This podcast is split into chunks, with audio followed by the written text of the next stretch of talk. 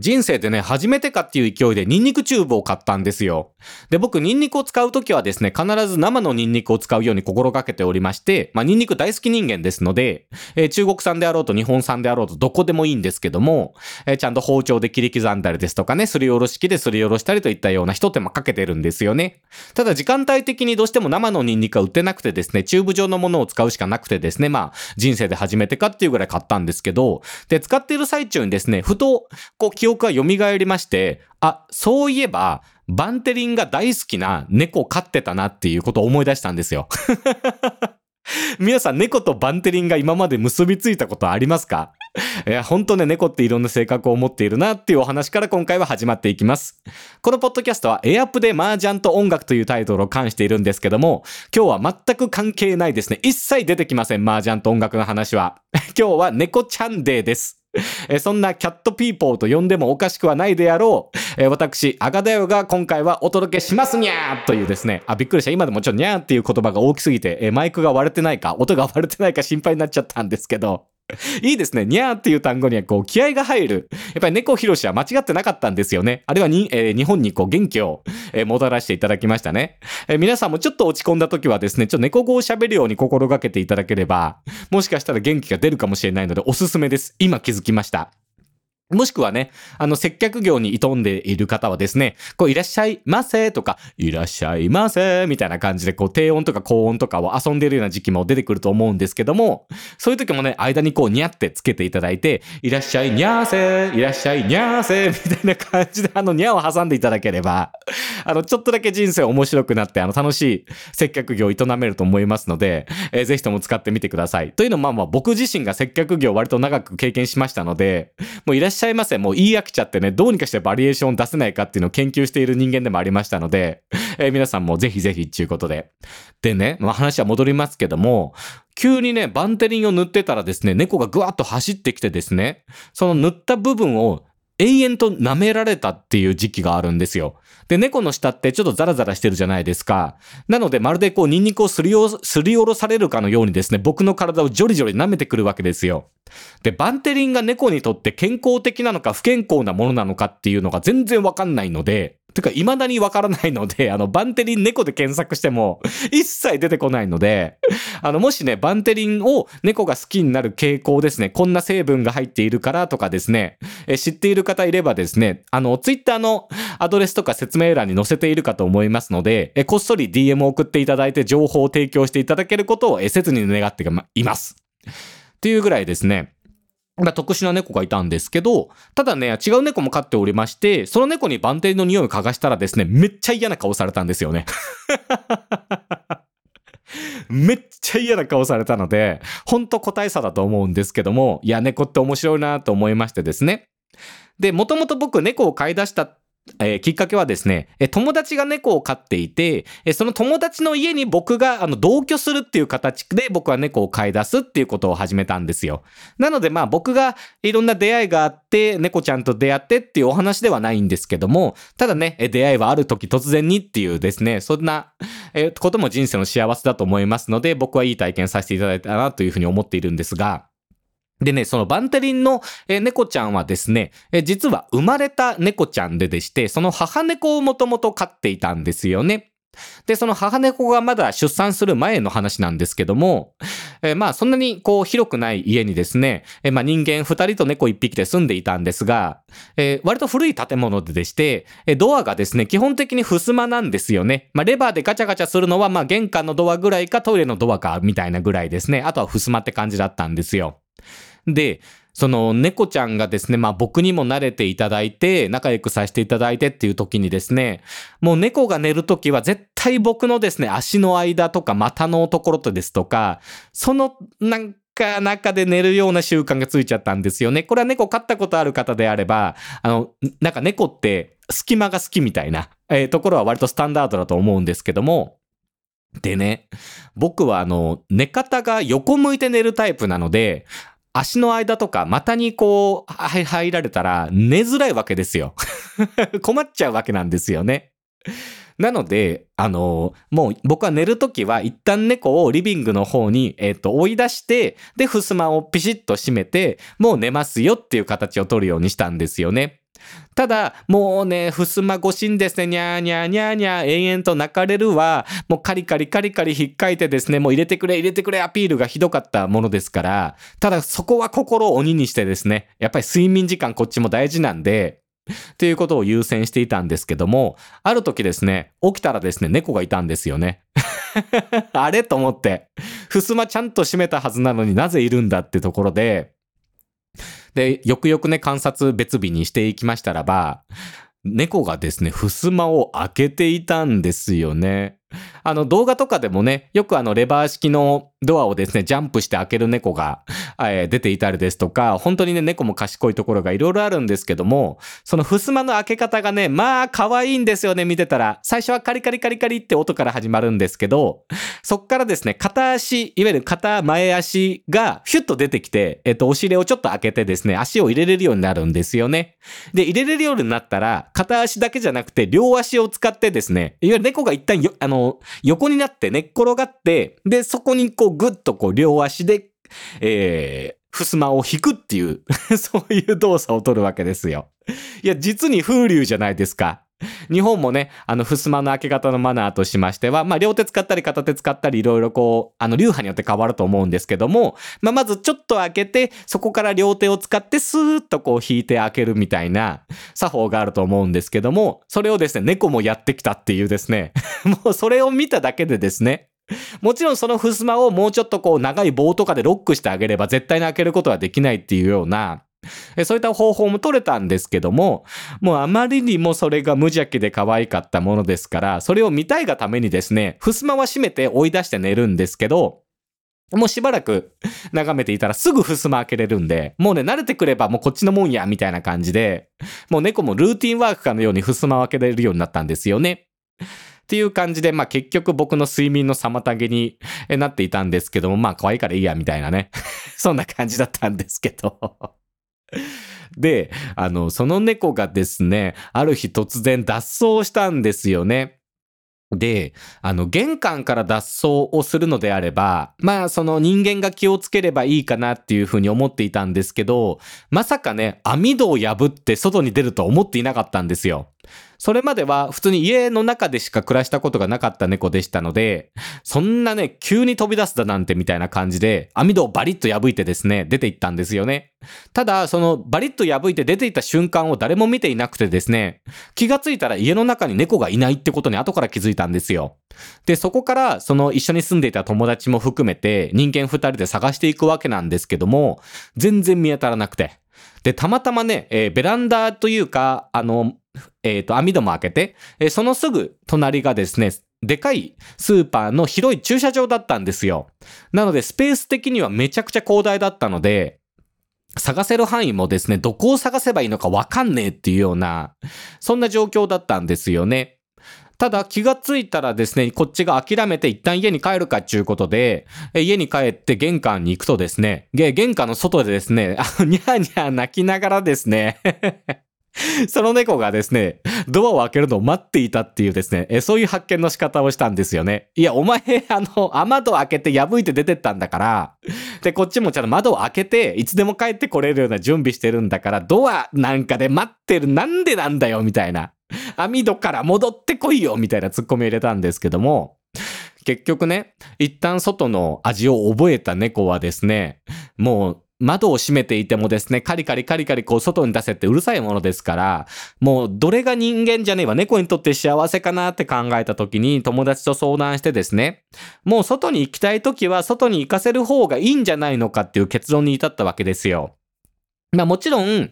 あの、帰ってくるときに玄関先で永遠と泣かれてね、あの、近所迷惑になっても嫌だったので、まあ、時間帯的には限られるんですけども、まあ、夜は外に出さないとかですね。そういうルールは敷いたんですけども、まあ、お昼で誰かいるときであれば、まあ、窓を開けて、勝手に外を出ていく分にはいいわ、みたいな感じで、えー、外に行くことを、まあ、日常化したわけですよ。で、えー、慣れてくればですね、ドア開けたらですね、ドア開ける音でぐわーっと走ってきてですね、そのまんまドアからシューッと逃げてですね で、しばらく帰ってこないみたいな、そんな感じだったんですよね。でね、だんだんね、あの、網戸から帰ってくるっていう方法もその猫覚えまして、もう玄関で泣くことはなくなったんですけども、っていうぐらい、あの、外で暮らすことに慣れてきたんですよね。で、ある日ですね、気がついたら、あ、なんか、最近、猫ちゃん太ってきたなっていう話を友達としていたんですよ。だ、そういえばそうだねって言って、で、デブ猫デブ猫みたいな感じでね。まあこれあの、いじめとかじゃなくてあの、愛嬌をよく、えー、振る舞っていたんですよ。で、食事を取らせすぎたのかなとかですね。まあいろいろな原因は探っていたんですよ。あんなその肥満とかでね、なんかいろんな病気を持っても嫌だったので、その餌をあげる、えっと、量をちょっと見直したりですとか、餌自体をもうちょっとこう健康的なものに変えようかなですとか、まあいろんな相談をしたりとか行動を起こしていたりしたんですよ。何せですね、そのちょっと調べてもですね、その家でずっと飼われている場合の餌の与え方とかは載っているんですけども、あの、外も行き来するような、いわゆる運動量が多分他の猫ちゃんに比べて、あの、多いような生活を送っているというパターンの場合に、どれぐらいの餌の量量が適切かっていうのがわかんないじゃないですか。あんまり少なすぎてもですね、外にこう散歩している時に何か猫同士で喧嘩になった時にですね、体力不足で怪我しちゃったみたいなことがあっても嫌だったので、まあ、うーん、外に出てるしな、まあ、一旦ちょっと量は控えめにするけど、ある程度は好きなだけ食べるように、食べさせるように、まあしようかなってところで落ち着いたんですよね。まあ、確かちょっと餌も変えたような記憶はあるんですけど、まあ、みたいなことを一応健康に気を使ってっていうことをしたんですけども、その肥満が治ることが全然なかったんですよ。で、ある日突然ですね、猫が聞いたこともない声で泣き出したんですよ。普通はね、にゃー、にゃーとか、まあ、うにゃーとかぐらいはちょっとあの足踏んづけちゃった時とか、爪切り失敗しちゃった時とか、そういう時はあるんですけど、ただね、飼っていた猫はね、あの、ロングトーンを出さない猫でして、基本的には、にゃにゃこ、こんぐらいの ペースで泣くので、あの、痛がる時もですね、ちょっと踏んづけちゃった時も、にゃって感じの、ちょっとあの濁音入るぐらいの感じで可愛らしかったんですよね。だんだ、な、だったんですけど、あの、ある日突然ですね、聞いたこともない声で泣き出したんですよ。ま、み、み、みたいな感じで泣き出してですね、これは異常事態だってことになったんですよね。で、外にも出ていましたので、いや、もしかしたらどこかに、あの、傷跡があるんじゃないかとか、怪我をしているんじゃないかとか、何か病気なんじゃないのかなってこう、こう本能的に泣き声で明らかおかしいってのはわかるぐらいの泣き方をしていたわけですよ。で、そうしましたらば、今度は後ろ足を引きずるようになったんですね。そう泣き出してすぐぐらいなんですけど、あの、明らか後ろ足を一旦こう足ピンさしてから戻るみたいな、普通の歩く動作ではこう見られないような行動をするようになったんですよ。あ、これ後ろ足絶対怪我してるわ。でもまあ一応動いてはいるから骨折ではないと思うんだけども何かしら何か異常があったに違いないっていうところになったんですよね。で、その時は友達もいまして、えー、二人とも人間二人で面倒を見ていたんですけども、そしたら今度はね、しまいには歩けなくなっちゃったんですよ。もう後ろ足がバターンとなんか、うん、尻餅つくような感じのポーズになっちゃって、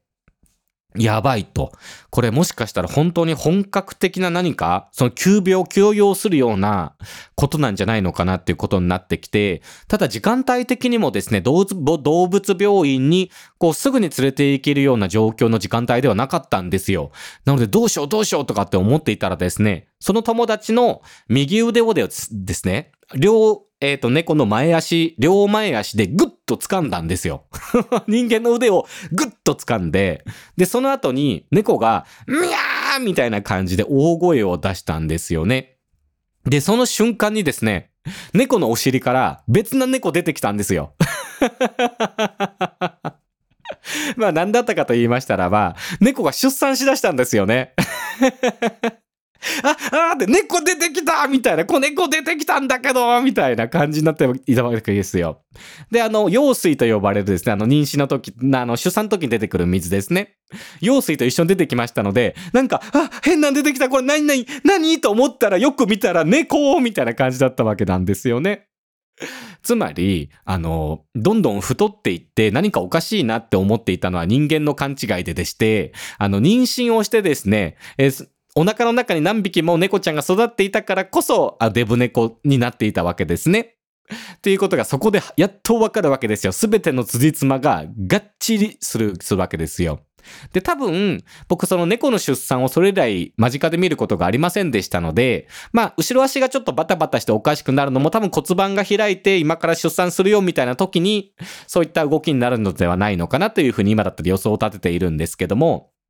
ただ、あの、猫が出産するときって、えネットとかね、本とかで調べてもですね、え暗いところ、例えば静かなところとか、押し入れの中ですとかね、部屋の隅であるとか、そういったところに人間の目につかないような場所を作ってあげて、で、下に柔らかい布とかを引いてあげて出産しやすいようなえー、場所を作ってあげてください。環境をよろしくお願いしますっていうのが定説なんですけども、その猫はガンガン自分の方から人間に近づいてきて、人間の両腕を掴んでですね、それをこう、力むための棒みたいな感じで利用してですね、力んでグワッとこう、子猫を出産するっていうスタイルを取ったんですよ。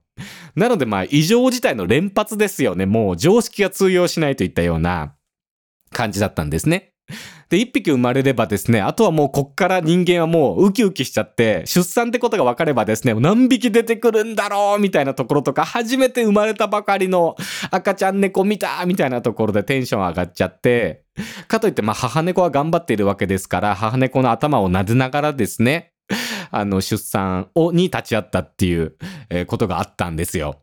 でね、確かね、2匹目だと思うんですけど、1匹目は割とね、灰色系のグレーかかった色の猫ちゃんが生まれてきまして、で、2匹目がね、茶色っぽい感じの、えー、猫ちゃんが生まれてきまして、多分ね、そっから灰色の猫っぽいのが連発で生まれまして、合計で4匹か5匹ぐらいですね、出産があったんですけども、まあ猫ってすごい、動物ってすごいなと思ったのが、やっぱり出産するとですね、すぐもう母親モードになりまして、えー、猫の周りをですね、子猫をちゃんとペロペロな舐めてあげて、えトリートメントを施したりですとか、で、すぐやっぱりこう、あの、もう母乳をね、え、飲ませなければいけないので、で、ね、子猫って最初目が見えない状態からスタートするんですよね。なのでそういったこう乳首を探してあげたりですとか、猫もそれをさ、あ、親猫か。親猫もそれをサポートしてあげたりですとか、えー、そういうことをしていくわけですよ。でね、その、出産が初めてウィザンだったんですよね。っていうこともあって、まあ母猫も慣れないところもあってですね、えー、たまに子猫を蹴飛ばしたりとか、そんな場面もいくらでもあったんですけど、ただですね、数日もすれば慣れてきてですね、もう、あ、子猫が、はいはいはい、皆さん、あの、食事タイムですねってなったらですね、もう母猫ももう諦めてですね、えー、お腹を差し出して、で、頭はね、こう、顎を地面にくっつけるような感じ。いわゆるこう、体がひねっているような感じですよね。完全に横を向いてるとか仰向けとかではなくて、うまい感じにリ,、えー、リラックスというか、結構ね、セクシーポーズみたいな感じになっていたんですけど、あれ猫肘ついてなんか、考え事してるみたいな勘違いしちゃうぐらいですね。もう、えー、育児にも慣れてきたらそれぐらいになっていたんですが、だんだんですね、子猫がですね、まあもう可愛くてね、もうその話だけでも十分なんですけども、あの目が開いてですね、ちょっと見えるようになってくると、もうすぐですね、動けるようになってくるんですよね。もう何日か経てば。で、何日か経てばですね、その猫が、母猫が、いわゆる自分のスペースみたいなもの、私と子猫たちはここで暮らしますみたいな、そういったスペースを作るんですけども、それがなぜかですね、ソファーの裏っていう、いやいや、だからさ、って、一般的にはさ、猫は静かなところで出産して、そういうところで子育てするんでしょって思ったらですね、バリバリ僕らが活動圏内にありますソファーの裏っていうですね、で、しかも全然静かじゃないんですよ。人間も動いていますし、で、テレビもソファーに向かって一番いい音で聞けるようなセッティングをしておりましたので、えガンガンテレビの音とかですね、流れてるわけですよね。なぜここを寝床としたみたいな感じだったんですよ。で、あの、下がですね、フローリングだったので、普通にフローリングの上で子育てしてるわけですよね。いやいや、なんか柔らかいところでなんか出産するんじゃないのかよ。育児も 多分地面が柔らかいところとかでやるんじゃねえのかよっていろんなツッコミが入ったんですけども、あの、子猫が動けるようになればですね、えー、もう本当もう子猫もですね、もう危ない、本当ね、危ないんですよ。気がついたら足元にいたりするので、まだね、目が、えっ、ー、と、見え立てたので視力が良くないので、まあ、人間に近寄ってきているのか、ただの散歩なのかっていうのはちょっと不明なところではあったんですけども、油断すれば踏んじゃうみたいなことがありましたので、ただね、母猫がですね、えっ、ー、と、自分のそういったスペースに猫がいないってことになったら、割と早めにですね、首根っこを捕まえて連れて帰っちゃうみたいな、結構心配性な母猫だったんですよね。で、えその光景もね、あ、初めて、あの、母猫って本当に首根っこを噛んでですね、あの、ね、子猫を連れて行くんだっていうところにも感動しましたし、で、なんか面白いことできないかなと思ってですね、ある時ね、えー、母猫が子猫を3匹ぐらいですね、自分のこう巣に持ち帰った時にですね、その3匹ともですね、ガッとこう移動させたら、いわゆる4匹目の猫を母猫が連れて帰った時に、猫が全部いなくなってたらどういう 反応を取るだろうっていうえっと、遊びをね、一回だけしたことがありまして、でね、びっくりしたんですけど、母猫がですね もう思い出して笑いでごめんなさい。巣に戻ってきた時にこっちをグッと見てですね、うちの子猫たちどこっていう猫がめちゃくちゃびっくりした顔っていうのを僕未だに忘れることができないんですけど、もうね、僕が今まで見てきた猫の表情の中では一番面白い顔してました。今の YouTube で言うドッキリ企画みたいな感じですよね。ただあまりにもびっくりした顔をするものですから、もちろんあの、間髪入れずに、あい、子猫ここだよっていうことで すぐ連れ戻すんですけど いや、未だに忘れられないですね。っていうことですとか、あと、えっ、ー、と、子猫も首根っこ掴まれると、あ、移動するんだねって感じで、こう、脱力するんですよね。子猫自体が暴れたりはそんなしないんですよね。っていうことも活かしてですね、人間もちょっと首根っこの方を掴んでですね、子猫を持ち上げてみたりですとか、まあまあ、あんまりね、こう、なんて言うんだろう、子猫は体が小さいので、ちょっとでもなんか、こう、掴む場所を間違えたら健康を損なってもいけないので、あまりこう子猫に触れ合ってはいたんですけど、そこまでこうね、大きな動きはさせなかったんですが、でね、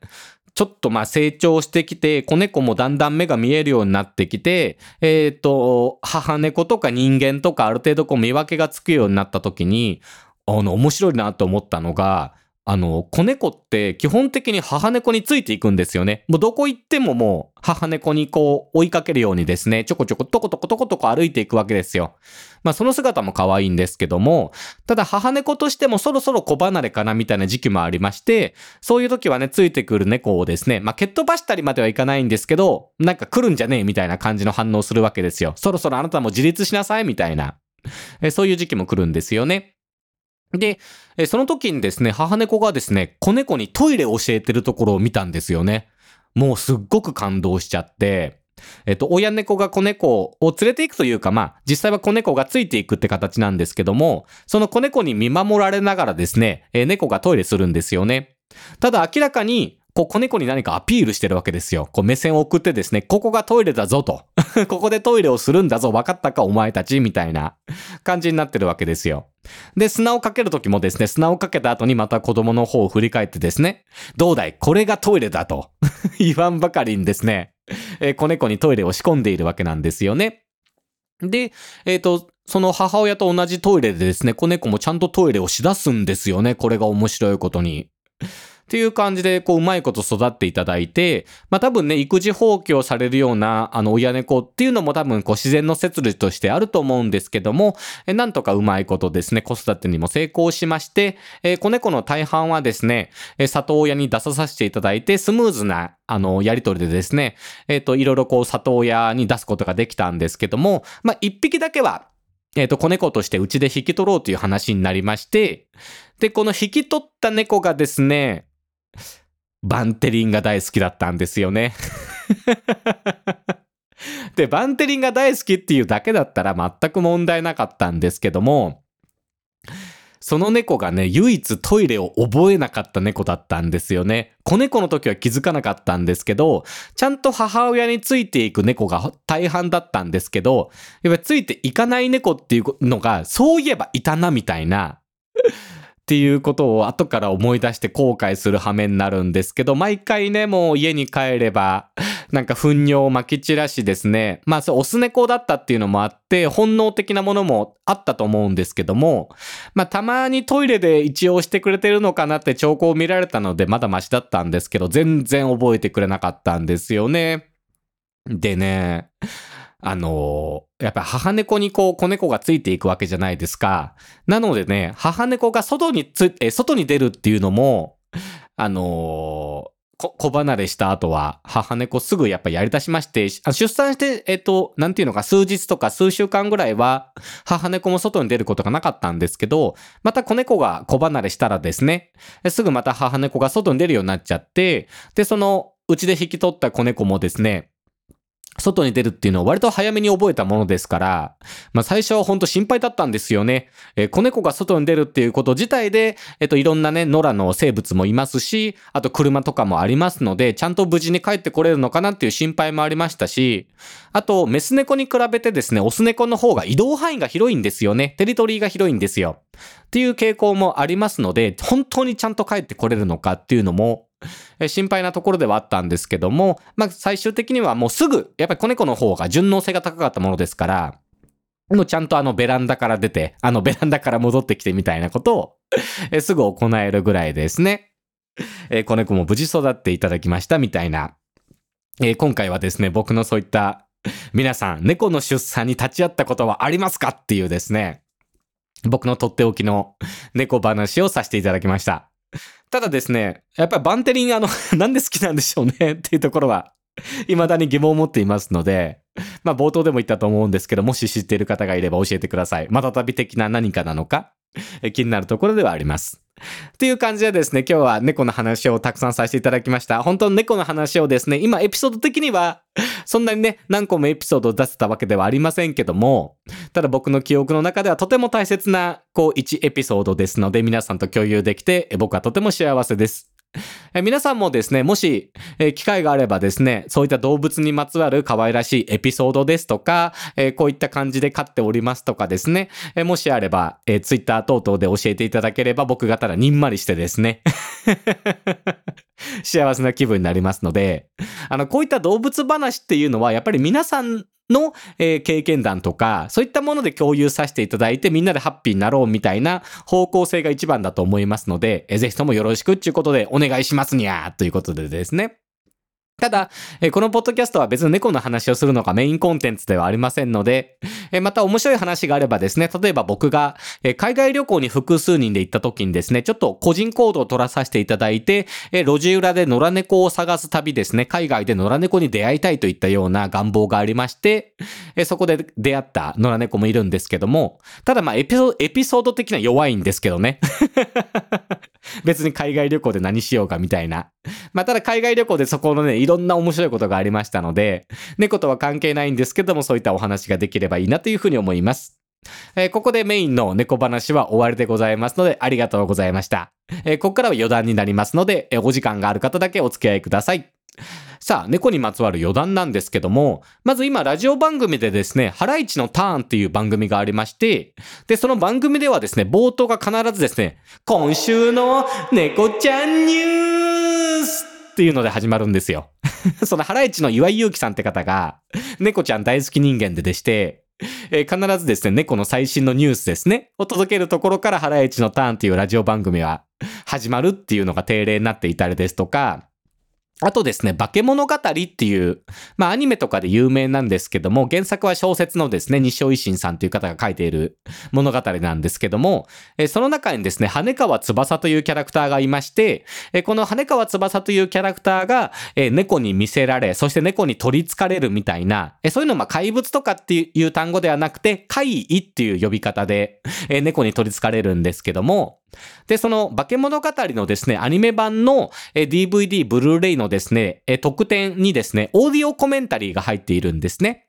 で、ほとんどのオーディオコメンタリーはですね、声優さんですとか監督ですとかスタッフさんがですね、いろいろこう野暮な話、まあ、いや、野暮な話、ごめんなさい、世間話ですとか、えー、アニメの収録の時にまつわる話ですとか、えー、そういった感じ、いわゆる雑談みたいなものが入っているんですけども、えー、化け物語はですね、えっと、登場人物としてオーディオコメンタリーをするわけですよ。いわゆるアニメと変わらない状、えっと、声の出し方とかセリフ回しで、えオーディオコメンタリーが進んでいくっていう流れなんですね。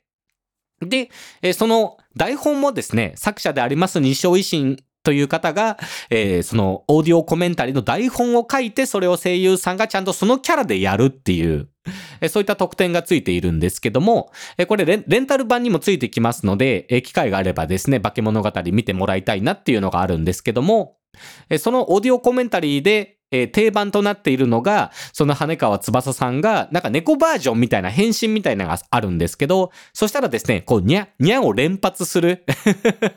なんか早口言葉みたいな、なんか斜めいななく、なんなかなかなか、なんなかなかなかなかなかな、みたいな、なかなかなかめみたいな、こう、な、な行がたくさん出てくる早口言葉が、そのオーディオコメンタリーの定番となっておりまして、それの猫語バージョンですね。なんか、にゃんとかにゃにゃんにゃにゃにゃんにゃにゃにゃにゃみたいな感じの、もう猫好きにはたまんない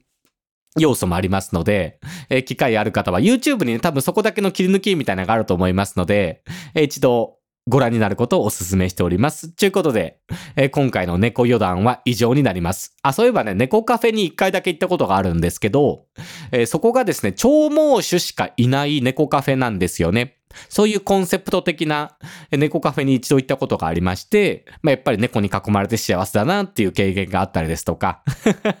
本当猫の話ってしたしたら、キリがありません。もう30分経っちゃったので、そろそろ、えーまとめ、まとめというか終わりたいと思います。それではまたですね、ミニアさん、お耳でできれば約束をしてですね、え僕、ポッドキャスト、えー最近更新の頻度が多くありませんけども、まあ、ちょっと僕の、なんか病気がちょっと発症してしまって喋れなかったっていうだけですので、えそこがもう感知しつつあるんですよね。なので、えっと、10月の中旬以降はですね、えちょこちょこ更新できると思いますので、もし麻雀とか音楽ですとか、えそういったものも興味ある方は、えなんか多分そのチャンネル登録じゃないんですけど、お気に入りリストみたいなものに入れることもできるかと思いますし、えお使いのポッドキャストによってはなんか評価ボタンみたいなのも押せるかと思いますので、えー皆さんできれば、まあ、いい感じの、まあ悪い、わ悪い評価もついていい評価もつくっていうのが優秀な、おそらくこう、ポッドキャストとか何か発信する人の、えー、差がだと思うんですけども、えー僕割とビビリですので、えできればこう、ちょっと甘めな評価をつけていただければ幸いというふうに思っております。っていう感じでですね、えー次回以降もお耳で、えー約束をした上でですね、お会いいたしましょう。それでは、バイバイにゃーバイにゃーか。最後にしくった。それでは、にゃにゃばーいバイバーイ